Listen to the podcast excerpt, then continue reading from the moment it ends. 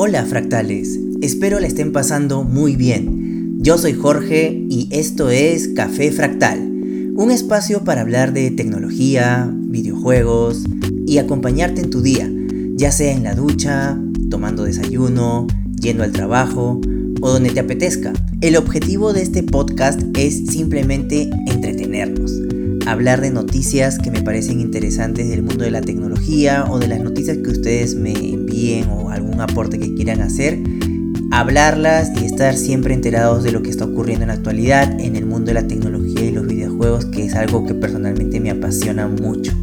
Como se podrán dar cuenta, este es mi primer podcast, así que posiblemente escuchen muchas risas y algunas cosas de amateur, pero siempre he querido tener un podcast.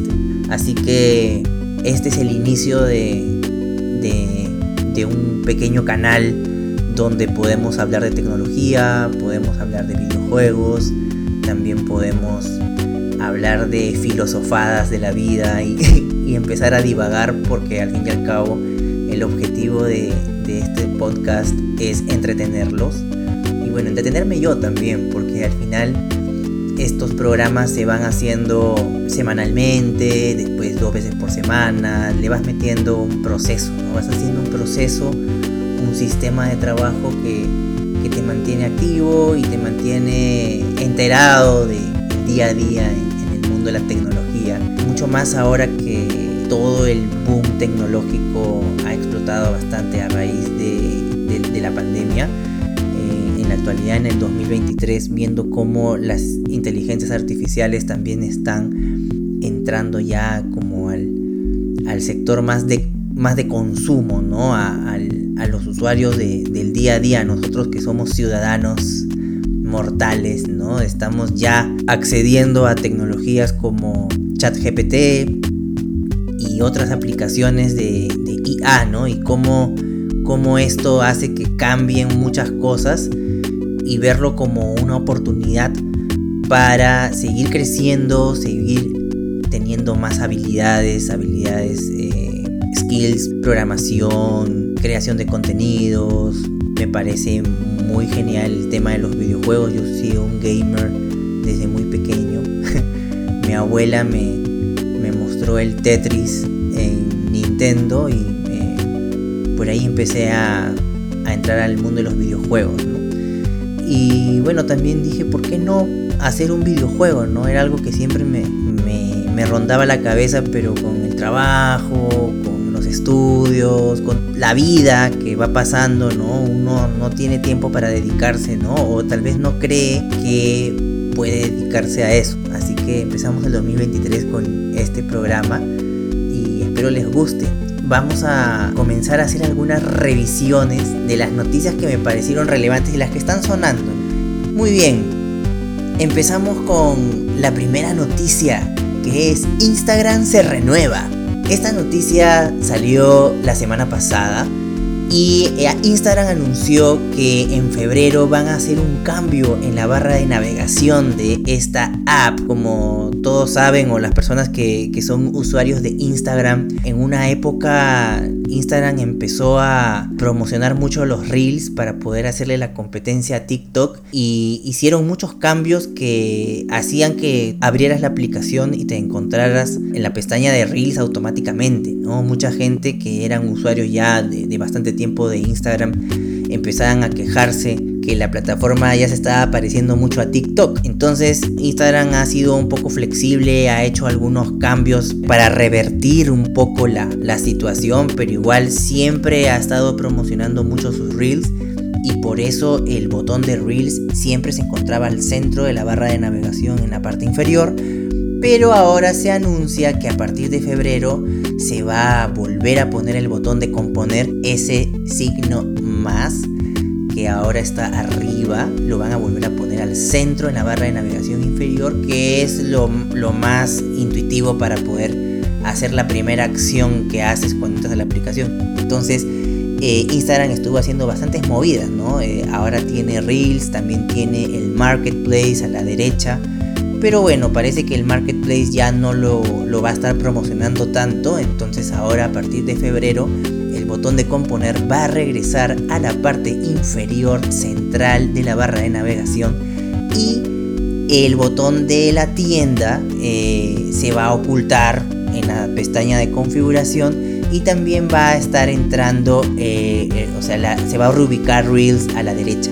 Entonces, de alguna manera, Instagram busca de esa manera un balance entre los usuarios y, sus preferencias y también la parte del negocio, ¿no? Porque al fin y al cabo Instagram vive de la publicidad y es todo un sistema muy complejo que al final ellos necesitan mover sus, productos principales que es este Reels, ¿no?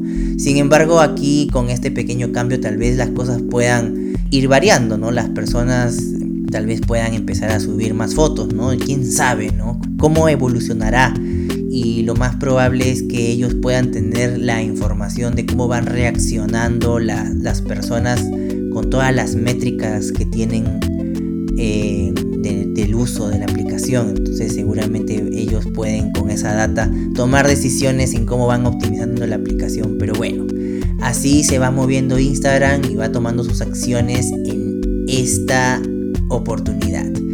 Ahora pasamos a otra noticia que es Microsoft detrás de ChatGPT. En esta noticia es algo muy interesante. Microsoft está evaluando la posibilidad de invertir una cantidad de dinero grande que es aproximadamente 10 mil millones, 10 mil millones de dólares, un sencillito para, para Microsoft. Quiere invertir esta cantidad en, en OpenAI, que es la empresa que está, ha lanzado ChatGPT. Bueno, Aquí lo que se está barajando es, bueno, todavía no, no, no se ha publicado oficialmente esto, es unas conversaciones, están haciendo estas movidas para que Microsoft pueda eh, tener un poco más de participación en cómo va evolucionando este sistema y integrarlo a su motor de búsqueda Bing. Como se ha podido comprobar hace un, par de semanas o meses que ChatGPT ha salido, es un sustituto inclusive para las tareas del cole. O sea, he visto varias notas de, de personas que están utilizando ChatGPT para hacer las tareas. Es como el rincón del vago. Eh, y bueno, eh, se discute mucho si esto es ético o no es ético, pero al final también si se usa para buenos fines puede inclusive suplantar en muchos casos la búsqueda, la búsqueda de Google, de Google. Entonces, imagínense, si Microsoft tiene el poder de ChatGPT y lo puede integrar en su navegador Bing, que por más que la gente no le guste, lo desinstale cuando, cuando usa Windows, al final de alguna manera termina saliendo en algún lado, ¿no? Si buscas algo a través de el botón de búsqueda de, del Windows, posiblemente Bing te esté tratando de, ofrecer una búsqueda muy integrada al sistema operativo. Incluso viene configurado por defecto en el navegador Edge y tratan de ponértelo por todos lados. Entonces Bing tiene ahí una participación en el mercado importante a pesar de que sea un sistema o un buscador que la gente no, no le da mucha, mucha bola. Entonces imagínense si van integrando ChatGPT y dan unas mejores capacidades al buscador Bing. Yo creo que podría más adelante ser una interesante forma de competir contra, contra el buscador Google. Eh, siguiente noticia. Bueno, esto es algo muy... No sé si es algo, bueno, tal vez triste. La verdad yo nunca lo he utilizado. Pero en el mundo del gaming Google tenía una plataforma de, gaming que se llamaba Google Stadia. Y bueno, era una plataforma que, cuando se, ofreció venía con un control. Podías tú comprar un control de Stadia, que era un control especial que solamente funcionaba con esa plataforma de, de gaming en la nube. Y al parecer no tuvo mucho éxito y se anunció su cierre y la plataforma ha seguido funcionando, pero ya en un par de días ya va a ser su último, su último día. Entonces lo que están haciendo los programadores de Google Stadia y me parece algo muy bueno es hacer una actualización en estos controles, este, los usuarios que, que confiaban en esta plataforma y les están permitiendo poderse conectar a Bluetooth, le están dando esa habilidad para que se puedan conectar con cualquier dispositivo, Android, iOS o tal vez con una PC para que las personas puedan seguir utilizándolo como un control de juegos con su plataforma favorita, Steam, etc. Y bueno, me parece increíble. Inclusive han lanzado un juego, han lanzado un juego parecido al, Snake, que es un, un juego así súper básico que este juego se utilizaba para testear las funcionalidades del Google Stadia. Era un juego así bastante básico, es como un Snake de Nokia, teléfono Nokia antiguo. Y lo han puesto ahí, supongo, como un pequeño easter egg para que la gente tenga el honor de jugarlo antes de que se apague esta plataforma. Supongo que varias personas van a registrar el evento y lo van a, y lo van a compartir o lo van a streamear. Así que bueno, ya veremos qué ocurre cuando el servicio de Google Stadia llegue a su fin. La fecha del shutdown de Google Stadia, ¿cuál es la fecha? 18 de enero a las 11.59 pm. Increíble, Pasemos a una siguiente noticia. Bueno, esto es algo rumor, son rumores nada más. Los planes de Apple Apple está trabajando en una pantalla táctil para una MacBook Pro. La verdad es que aquí el portal Engadget ha lanzado una nota donde indican que Apple está trabajando en un, en un touchscreen para una MacBook. Incluso aquí hay toda una controversia ya que Steve Jobs no estaba de acuerdo en que las MacBooks tengan una pantalla táctil, consideraba que era ergonómicamente incorrecto diseñar ese tipo de productos que al final generaban fatiga. La verdad es algo que podría llegar incluso hasta el año 2025. Igual estos son planes, los productos se planifican con años de anticipación.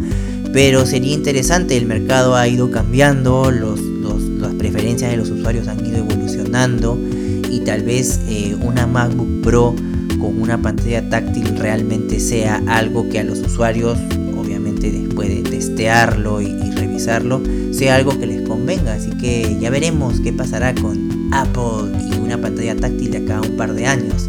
Y finalmente, ya para cerrar estas noticias, creo que han sido bastantes noticias y bueno, espero haya sido de su agrado y lo suficientemente actuales.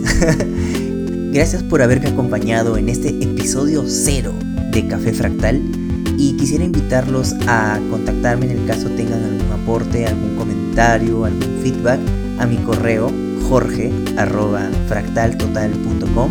Estaré muy feliz de leer sus mensajes, responderles e interactuar y pasar un buen rato. Cuídense mucho. Chao.